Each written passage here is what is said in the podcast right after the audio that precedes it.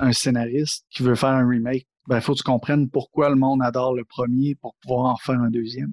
Sinon, tu vas juste suivre la recette sans vraiment savoir ce que tu fais, puis ça va donner quoi de soit plate ou sans saveur, ou le monde, ils embarqueront pas dedans. Ouais. Pas facile de pas refaire encore et encore le remake du même match de lutte. Pour éviter que ça arrive, faut se pratiquer, réfléchir et analyser. Ben, en tout cas, c'est ce que pense mon invité, Michel Plante.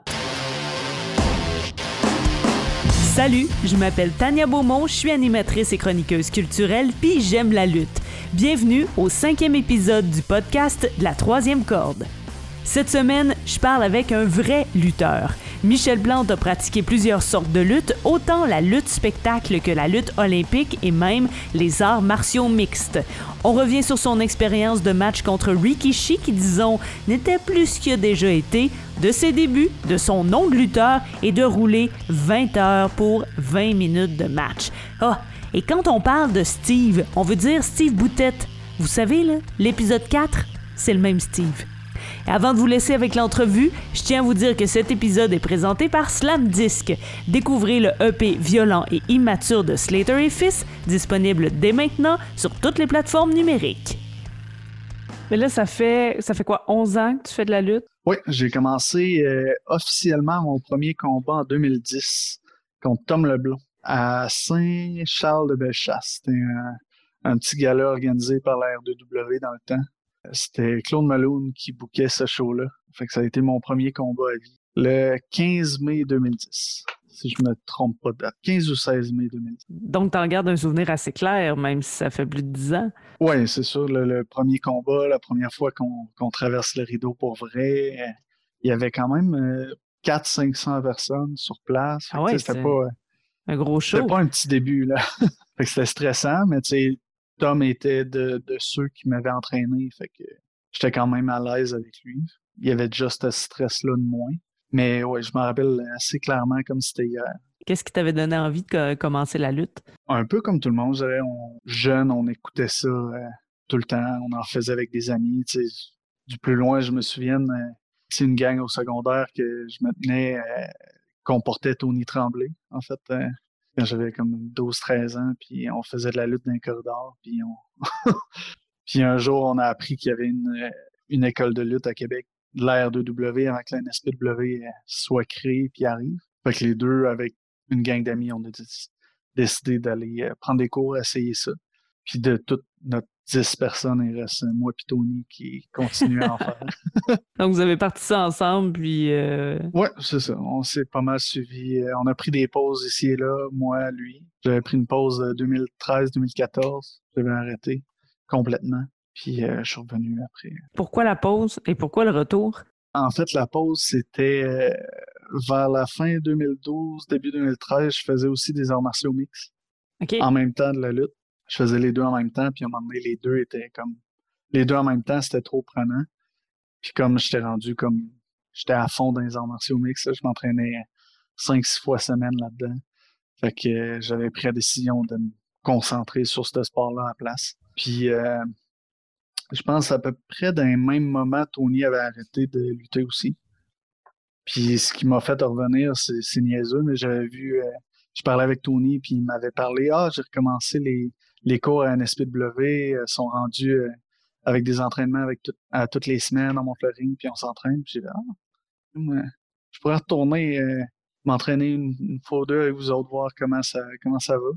Puis la fois que j'ai recommencé, c'était un jeudi. Puis trois jours plus tard, j'étais sur un show.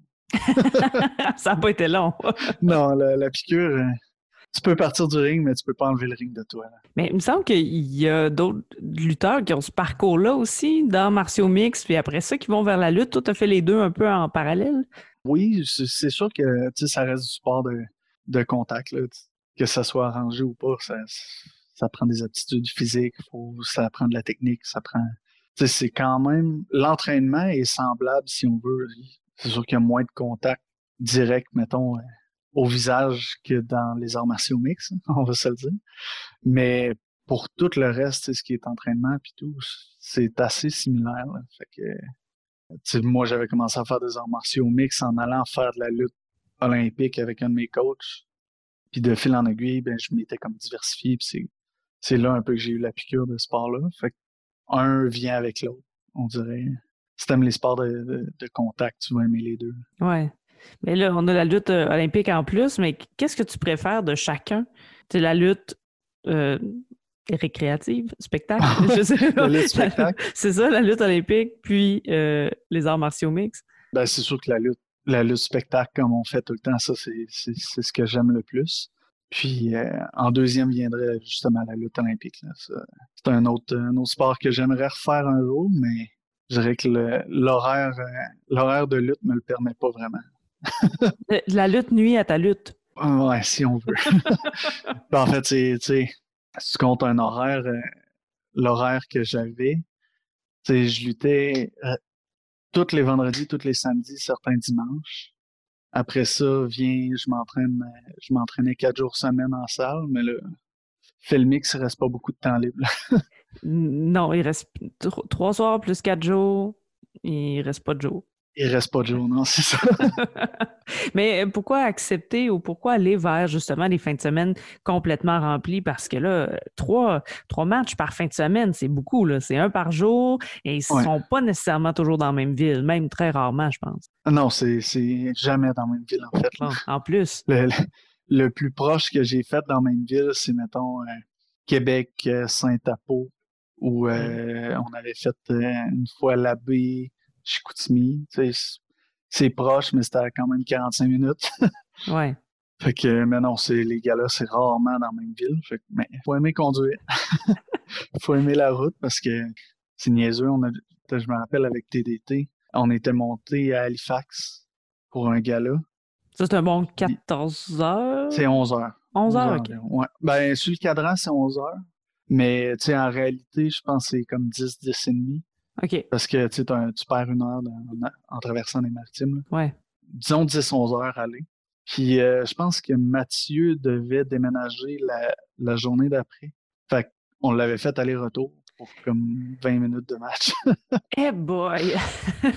fait que, ouais, non, ça c'était une des, une des pires. Halifax aller-retour, euh, si tu comptes, c'est 20 heures de route pour euh, un match. ça valait-tu la peine au moins? Oui, mais quand je suis arrivé chez nous, j'ai fait bon, prochaine fois, je pense que je vais au moins dormir.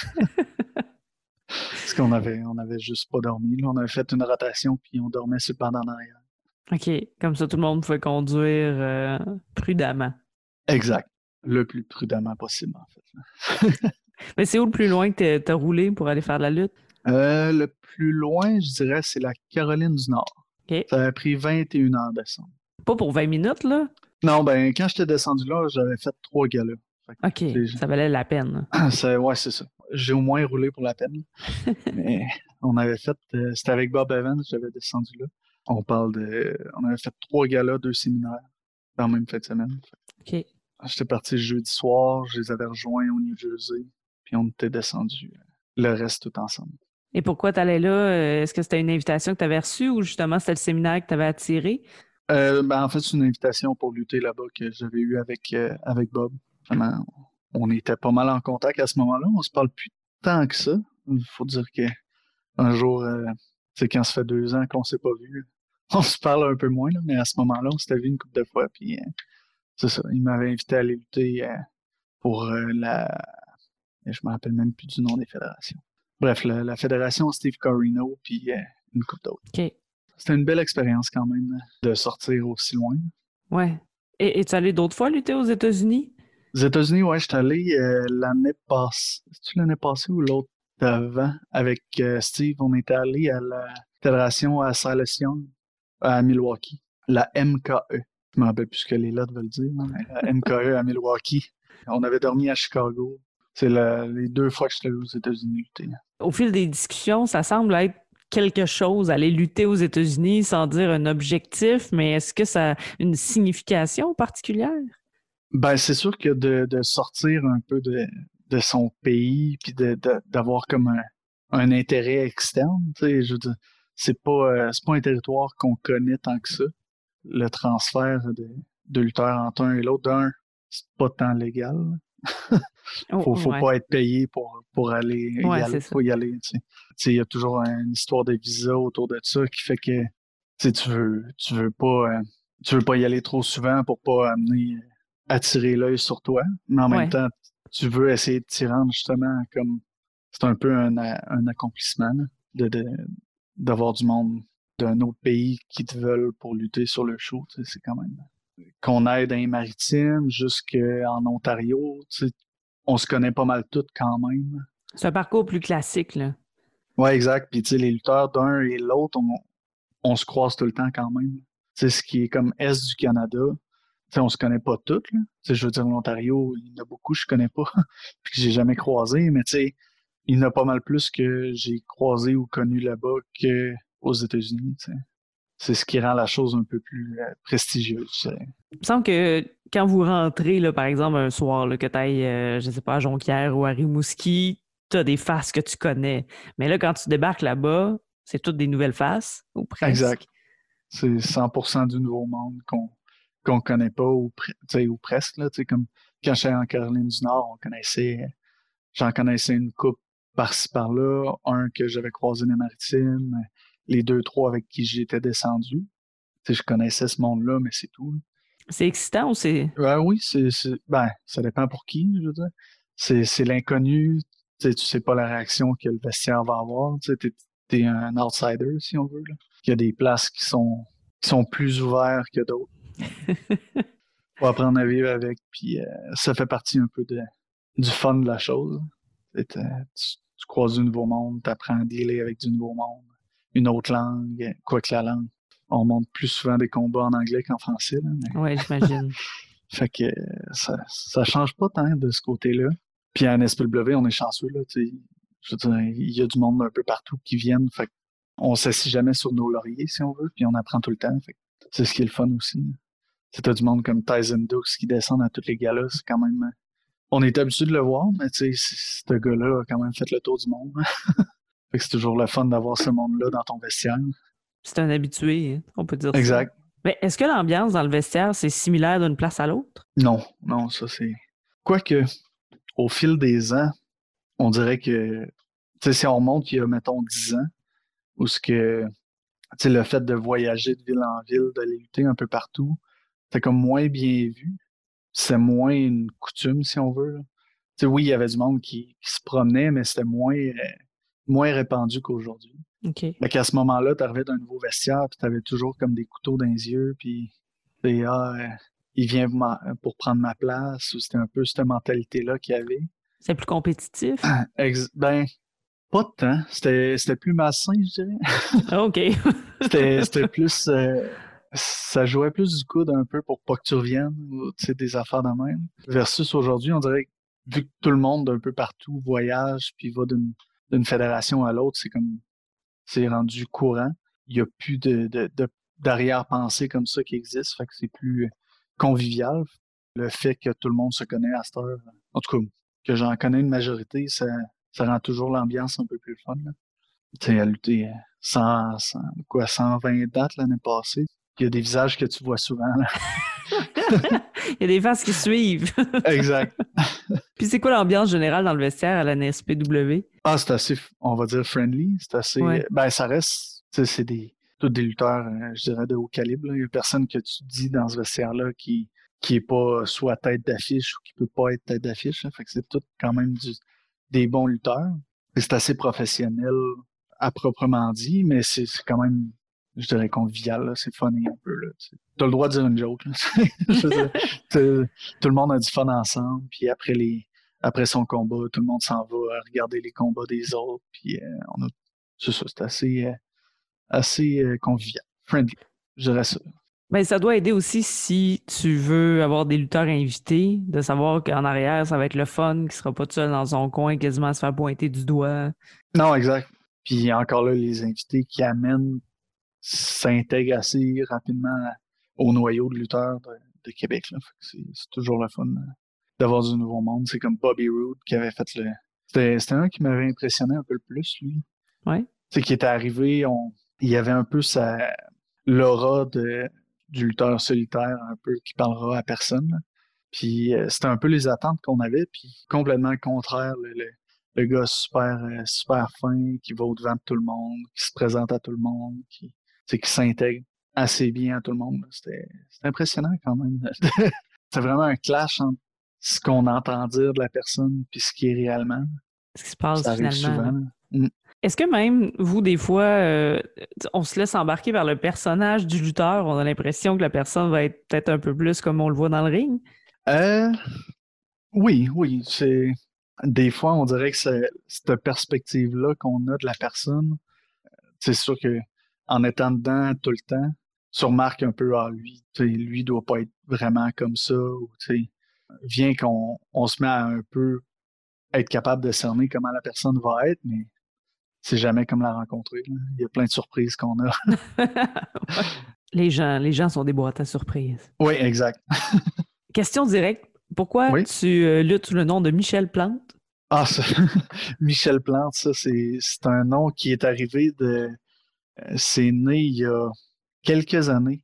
La première tournée que j'ai faite dans les maritimes, euh, c'est vraiment né de nulle part. En fait, Marcus Burke qui m'avait invité avec euh, Steve. Puis euh, euh, on était Steve, vivant, moi, à monter des maritimes. Puis après le premier gala à l'île du Prince-Édouard, il embarqué avec nous autres pour descendre dans le coin d'Halifax, mais Halifax c'était la dernière date en tout cas. Il embarqué avec nous autres pour faire comme le 3-4 heures pour se rendre à l'autre place. Puis il a comme eu un blanc de mon nom. Fait que c'est assis à côté de moi, puis il m'a regardé, puis il a dit Toi, c'est Michel, hein? Tout bonnement comme ça. Fait qu'on est tous partis à rire, puis on a dit Non, moi, c'est François. Spoiler alert. J'étais euh, décontenancé d'apprendre ça. Ouais. Euh, puis, euh, fait que ça est resté un peu une blague la tournée. Dans le fond, j'avais un autre nom avant, puis je l'étais masqué. Puis un soir, il avait besoin de moi démasqué contre Rikishi. Puis là, euh, il dit Ah, tu sais, ça va être quoi ton nom? Je dis Ben, tel nom. Puis là, il dit Ah non, euh, j'aime pas ça, on, va, on va t'appeler juste Michel. fait que là, je dis Bon, c'est ton show, tu me fais lutter contre, contre Rikishi, tu décideras. Puis, euh, fait que j'ai lutté contre, contre Rikishi sous ce nom-là. Rikishi, le Rikishi? Ouais, le, le, Rikishi. Fait qu'après ça, la foule a comme a retenu le nom tout de suite, même si c'était d'une province anglophone. Puis ça, ça a vraiment pris tout de suite. C'est resté comme dans ma tête. J'ai reluté une autre fois le lendemain aussi en tant que Michel, là-bas.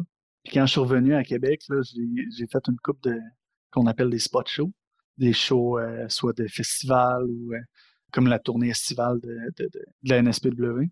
Qui sont pas dans le cadre d'un gala, là. Exact. Qui sont pas euh, soit à Québec, Saint-Apollinaire ou dans le fond, tout ce qui est pas Saint-Horizon, ou Québec en soi, c'est ce qu'on appelle des spot shows. Comme au carnaval, par exemple, ça, c'est un spot show.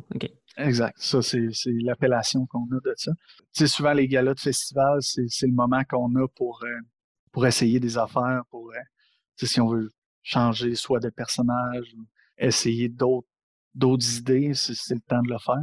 Puis j'ai essayé de rouler une coupe de shows sous le nom Michel. Puis euh, ça a quand même bien été. Fait que j'ai fait, bon, je pourrais garder ça, mais je trouvais juste Michel euh, un peu tout nu. Fait que j'ai, rentré mon nom de famille euh, dedans pour faire un nom. Puis ça fait ça fit en plus avec le personnage que je suis rendu. Et voilà, ça donne Et voilà, Michel voici la naissance, une niaiserie d'une tournée il y a cinq ans qui, qui est toujours présente aujourd'hui. Donc il y a quand même eu le match Rikishi versus Michel. Ouais, exact. Ça, ça s'est passé. Ouais. Et c'était toi. Oui, c'est ça. c'était assez. C'est sûr que Rikishi, c'est plus. Euh, oui, il y, a, une bague du Hall of Fame, mais c'est plus le, lutteur qu'on a pu voir à WWE aussi. Ben, c'est sûr que là, 5 ans, c'est pas comme dans les années 90. 90, euh, exact. Le, gars, il a la misère à marcher aujourd'hui. Il se tape les genoux avant d'aller dans le ring. Euh, oui, mais toi aussi. Exact. Maintenant, je le comprends. Mais moi, c'est pas les deux genoux. Au moins, c'est juste ça. Peut, ça peut se régler.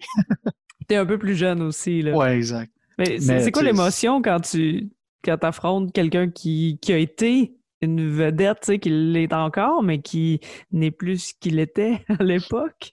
ben, c'est sûr que tu as un stress qui rentre en arrière de ça. Tu, veux, veux, pas faire d'erreur, tu, tu veux être sûr d'être comme à hauteur de show. on parle Marcus Berg, m'a mis là c'est pas pour rien, c'est quand même une confiance qui me mettait à me mettre là. C'est un peu ce qui, a, ce qui a lancé ma carrière, si on veut, euh, cette tournée-là. Fait j'avais quand même beaucoup de pression de, de gauche et de, à gauche, à droite pour ça. T'as beaucoup de stress qui va avec ça. En plus, Rikishi, c'est un, c'est un gars de la, un vieux de la vieille, si on veut. Lui, il planifie pas grand-chose. il arrive, il, il dit la fin, comment elle va se passer, puis le reste, on se voit dans le ring. Fait que, tu connais pas la personne, tu as le stress d'un peu partout qui rentre, puis tu sais pas ce que tu vas faire. Ouais. Fait que c'était assez stressant, mais en même temps, ça, ça a montré, ça m'a appris beaucoup de choses quand même. J'ai été capable de me débrouiller dans ce combat-là assez bien. Tu sais, je l'ai suivi, je l'ai écouté. Je pense qu'il a été content aussi de ce qu'on a fait. Fait que, après tout, c'était quand même bien. C'était le fun de, de pouvoir apprendre ça, d'une légende de même, puis pouvoir gérer ce stress-là dans un combat. Ben, ça sort de la zone de confort, là. C'est pas comme affronter euh, Tony Tremblay. Ouais, non, c'est ça, ou euh, Kicking and Stomping que ouais. j'ai affronté, je pense, 50 euh, fois en deux ans. c'est sûr que ça fait, ça fait différent. Ouais, c'est ça.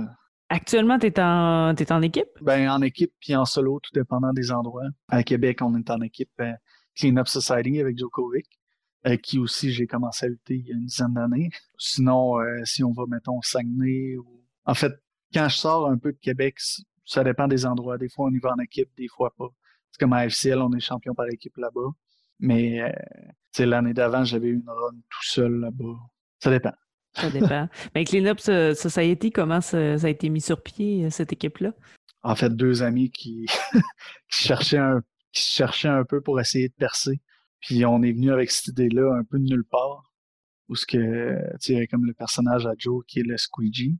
Oui. Puis à un moment donné, euh, encore un peu une histoire de, de niaiserie. C'est comme, j'ai sorti une poubelle, j'ai fait, hey, je pourrais rentrer avec toi avec une poubelle, tu sais, ça, ça pourrait être drôle. Moi, je suis les boueurs, puis toi, toi t'es Squeegee. Puis euh, on a ri un peu, puis on a reparlé comme la semaine d'après. Puis on, fait, on, pourrait peut-être essayer ça, pour vrai. Fait que là, euh, on a parlé un peu à gauche, à droite, voir si il y avait un peu d'intérêt pour ça. Je pense à un SPW, ça a cliqué tout de suite. Ça a été le moment où ce que, on dirait qu'il y avait une place pour une équipe jeune à commencer, puis on fitait dans le moule avec notre idée, ça fitait aussi. Fait que c'est là qu'on s'est fait faire des, un costume en conséquence, puis on a fait bon ben, on se lance dans, dans ce projet-là ensemble, puis on va voir où ça nous mène. Puis quasiment euh, quoi, ça va faire cinq ans en septembre que, que c'est lancé. Qu'est-ce que ça amène d'avoir euh, un, tag team versus si tu étais juste un lutteur en solo? Il y a d'autres opportunités de match? Est-ce que des fois tu dis tu justement plus d'opportunités ou ça te permet de lutter ailleurs? Ouais, ben c'est sûr, ça dépend toujours des, des endroits. Il y a des endroits qui ont plus de besoin d'une équipe versus d'un lutteur solo ou vice-versa. Fait que c'est bien d'avoir comme l'option des deux. Ouais. Puis un et l'autre, euh, on est capable de, de, lutter tout seul sur un show. Fait que, S'ils ont besoin de nous deux en solo, ben on y va les deux en solo. S'ils ont besoin d'en équipe, ben on y va en équipe. Ça nous donne des options. Puis, lutter en équipe versus lutter solo, c'est deux mondes totalement différents. Tu as des histoires totalement différentes à compter, des plein de, de, de, de concepts qu'en équipe tu peux appliquer, en solo tu peux pas, ou l'inverse aussi. Comme quoi? Ben, tu juste comment, comment builder, euh, mettons qu'on est méchant, comment, comment amener que le gentil rentre dans le ring ben ça en soi, c'est comme c'est un, un, concept en soi. C'est de trouver comme le moyen que la foule soit sur le bout de la chaise pour vouloir que l'autre rentre. C'est tout un, un build-up, faut que tu comptes une histoire autour de ça pour que le monde veuille qu'il rentre. Versus qu'en solo, c'est plus compter une histoire de un peu à la Rocky 3, là, du, du, du, du, bon qui se fait qui se fait battre euh, une majorité du temps, puis qui trouve un moyen au travers de peu importe l'histoire que tu comptes qui trouve le moyen de revenir. c'est plus autour de ça en solo versus en équipe. Tu as plein d'options qui se rajoutent. Tu es à deux dans le ring, fait tu peux toujours amener plein d'options autour de ça. Mais ben, tu as, plus de personnages finalement dans ton histoire, ouais. Ben, c'est comme ça, il faut voir ça. C'est un peu comme un téléroman avec deux personnages, ben trois parce que tu as toujours l'arbitre ou un, gérant ou de quoi de genre. en solo, c'est ça que tu peux intégrer. Versus en équipe, ben, tu es, toujours au moins cinq dans le ring tu as les deux équipes, l'arbitre, là, tu peux rajouter des gérants là-dedans, tu peux rajouter plein d'autres choses. Fait c'est différentes histoires que tu peux amener. L'option est le fun, puis c'est deux mondes totalement différents. Donc là, ça te permet de faire les deux, en équipe ou pas. Exactement. Fait on garde la main sur un et l'autre. C'est sûr qu'il y a des années où on lutte plus en équipe que d'autres, mais ça dépend toujours de la demande et de, ce qu'on veut aussi. parce que j'imagine que ça se peut qu'à un moment donné, les deux fassiez bon, ben on a fait le tour, puis. Euh, oui, exact. Ça, ça, peut toujours arriver. Je pense que c'est bien de garder l'option ouverte quand même d'être ensemble. Ça n'a pas été fait euh, sur le coin d'une table pour une histoire qu'un jour on allait se séparer pour, pour être contre. je pense que garder l'option sur la table, c'est toujours bien. Mais c'est sûr que une année plus qu'une autre, euh, une année, on va se dire, bon, ben, je pense que ça, serait bien que cette année, on focus peut-être en solo, chacun de notre bord, puis à l'occasion, on se réunira, puis c'est tout. Un peu ce qui est arrivé il y a deux ans en SPW, où ce que, euh, j'étais plus en solo avec euh, Sébastien Robin, qu'on a inclus dans, dans le duo. Puis, Toutes les options. C'est bien de se garder le plus d'options possible. Tu fais partie aussi des, euh, des formateurs de la Académie, la Pro NSPW Pro Wrestling Academy? oui, ben, j'ai été, je dirais que ça fait, ça va faire quasiment un an que j'ai pas été formateur à proprement dit, mais je l'ai été comme du début, euh, du moment que on est parti du Centre Horizon pour aller à Lévis, où ce qu'on avait là un local officiel pour les pour donner les cours.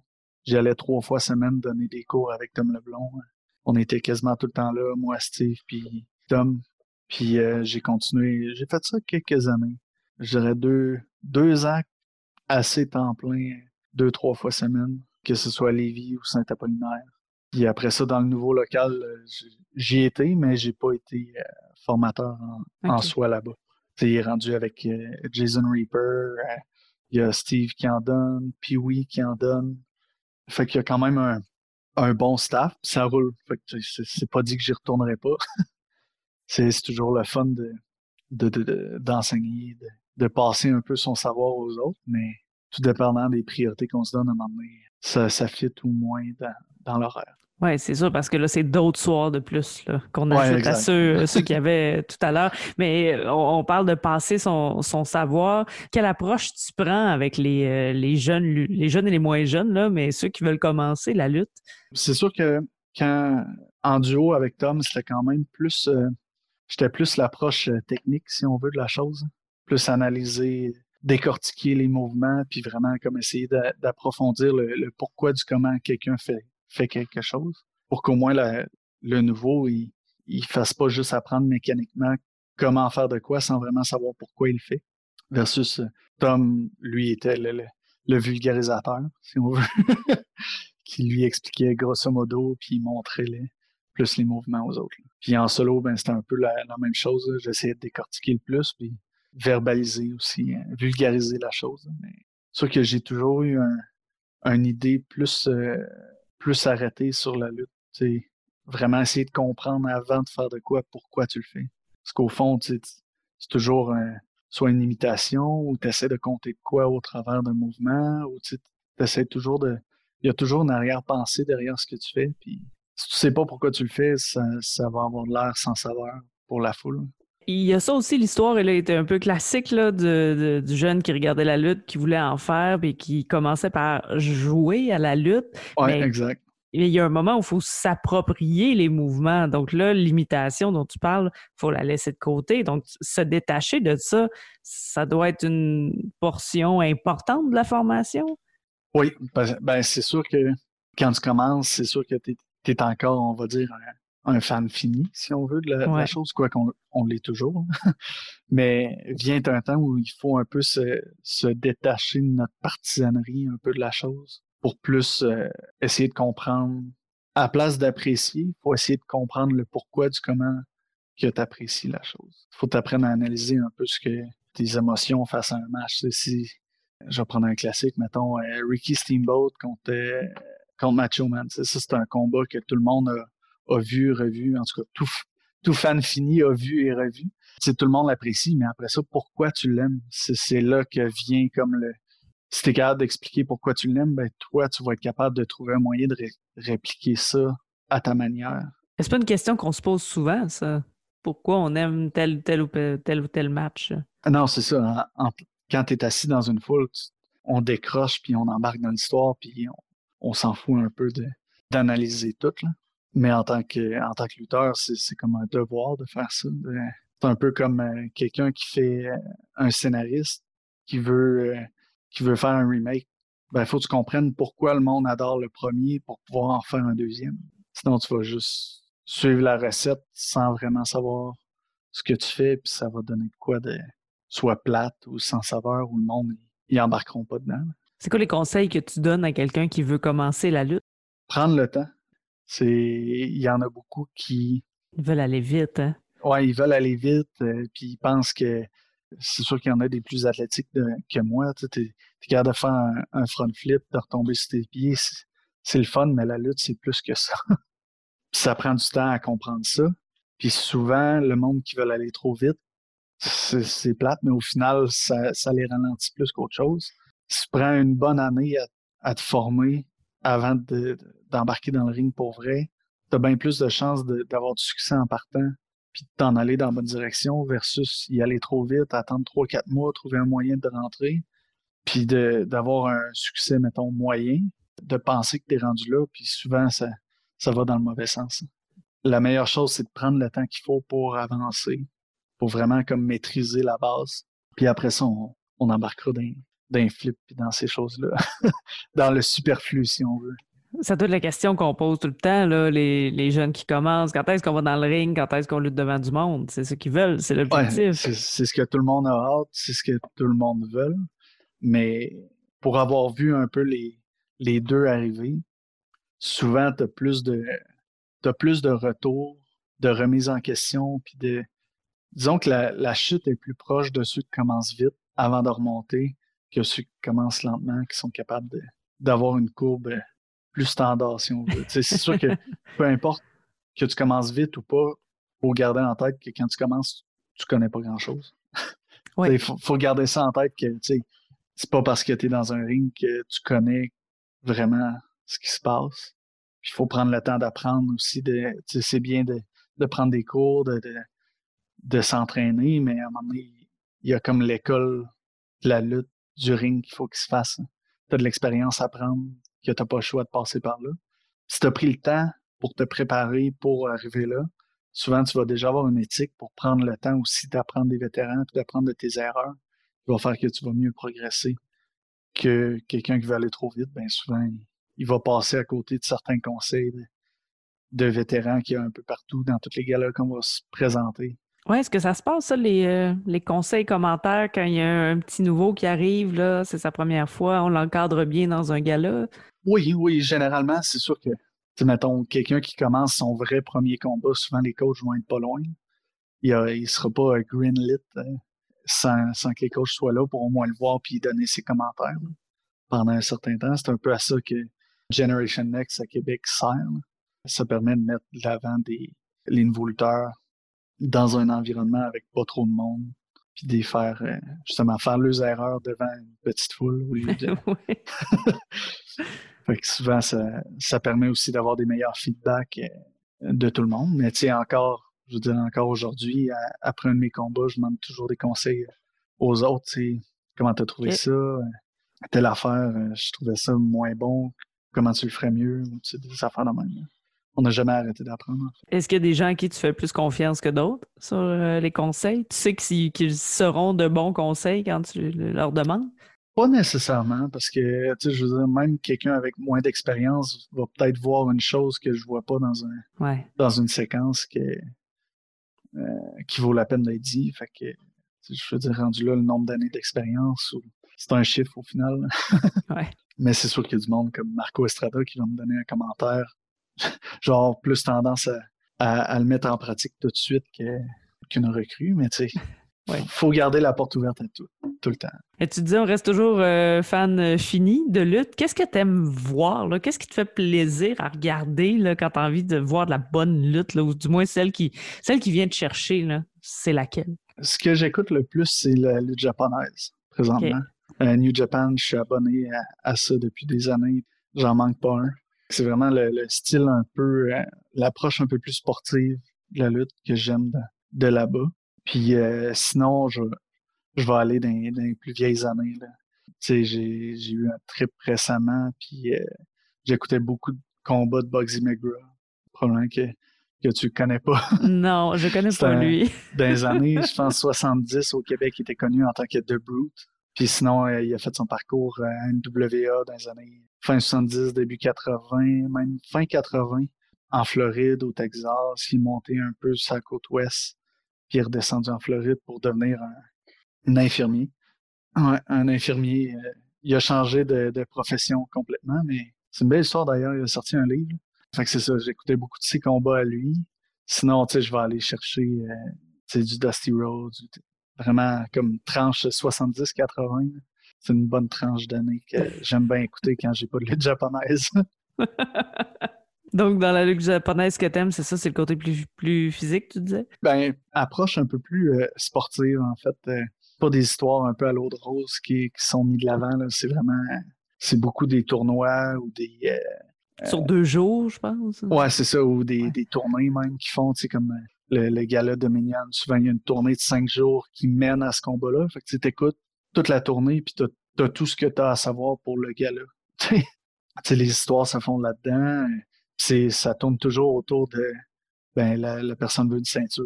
Il y, a plein de ceintures là-bas. Il n'y aura pas de mariage là. non, c'est ça. C'est pas une histoire de ben. Il m'a volé mon touché à ma femme, tu sais, des enfants de même. Mm On pointe rien, là, mais. Non, c'est ça. On en a vu. exact. C'est plus. C'est sûr que. C'est recentré finalement sur. Euh, exact. Sur vraiment la lutte. Les, championnats, la lutte, puis c'est pas mal tout ce qui importe là. Est-ce que tu aimerais ça aller lutter au Japon? Oui, ça c'est officiel que j'aimerais ça, mais la pandémie étant, ben c'est même pas facile. C'est même pas possible de, faire des démarches ou de parler à du monde parce que. Tu peux même pas lutter au coin de la rue. Non, c'est ça. On va commencer par pouvoir lutter puis pouvoir sortir du pays avant de, faire des projets de même. Mais c'est sûr que moyen terme, c'est là. OK, c'est dans tes plans vraiment, là. Tu, tu as mis ça quelque part, puis tu vas faire des démarches en ce sens. Oui, il y a des endroits, comme aller en, Europe, surtout l'Angleterre. Angleterre, Australie, après, puis le Japon. C'est comme les trois places qui seraient le fun à aller. C'est dans une liste. C'est pas évident. Mais quand on travaille, on peut l'avoir. Ouais, c'est ça. C'est trouver les contacts, puis trouver un plan aussi. Quelqu'un qui va en vacances en France puis qui, qui lutte là-bas, c'est une affaire. C'est deux, deux mondes différents quand même. tu vas en vacances puis tu trouves un booking versus aller là pour lutter puis juste pour ça. C'est quand même un accomplissement de plus. Hein. une gang de promoteurs te font venir dans un pays autre pour ça. Un peu comme on parlait des, des États-Unis tantôt, c'est un peu le même, même concept. C'est le moyen d'être capable de te vendre puis de voir un peu qu'il y a de la demande pour ce que tu amènes. Puis ça peut ouvrir la porte d'aller à une place pour les autres places. Exact. D'aller à une place, ben, c'est un peu comme quelqu'un qui vient à Québec une fois. Ben, tu viens à Québec, ben, tu, parles à du monde de partout en province. ouais. Comme un peu euh, en Ontario, la, la C4 Smash, c'est un peu ça. C'est deux, deux fédérations qui amènent du monde un peu partout en province. Fait que tu vas là une fois, tu parles à tout le monde. Mm. fait que ça trouve toutes les portes. T'as quel âge? 28. 28, OK. 28 ans. Il me reste encore quelques années. Ah oui, t'as encore des bonnes années. encore, oui. Si je ne fais pas défaut. T'es en train de se faire guérir, là. Ouais, c'est bien. À moitié, si on veut, là. Parce que là, tu ne peux pas voir de professionnels non plus de la santé. là, j'ai commencé à les revoir. Mais tu sais, des ligaments croisés, ça ne se répare pas à part d'une opération. Fait que, ouais, le genou, c'est pas évident. Non, c'est d'apprendre à vivre avec puis de, renforcer autour pour pas qu'il y ait de faiblesse en soi. C'est déchiré, c'est déchiré. Non, c'est vrai, ça se répare pas, ça. Le antérieur peut s'opérer, le postérieur, comme j'ai, non. Il n'y a rien qu'on puisse faire autre que renforcer tout le tour. Fait que c'est ce que je fais. Je te souhaite euh, bonne chance avec ton genou et avec tes euh, objectifs internationaux. oui. J'espère que ça va se réaliser. Je l'espère, je l'espère aussi. Michel Plante, merci beaucoup. Ben de rien, ça, ça fait plaisir. Vous venez d'entendre le cinquième épisode du balado de la troisième corde avec Michel Plante. De la troisième corde est un podcast des productions Jamais comme tout le monde, animé et réalisé par moi-même, Tania Beaumont. Le thème musical est une création de Rouge Pompier, enregistré par Franck Joly, assisté par Frédéric Lebel. Le visuel est de François Anger. Pour ne rien manquer des prochains épisodes, abonnez-vous au podcast et aimez la page Facebook.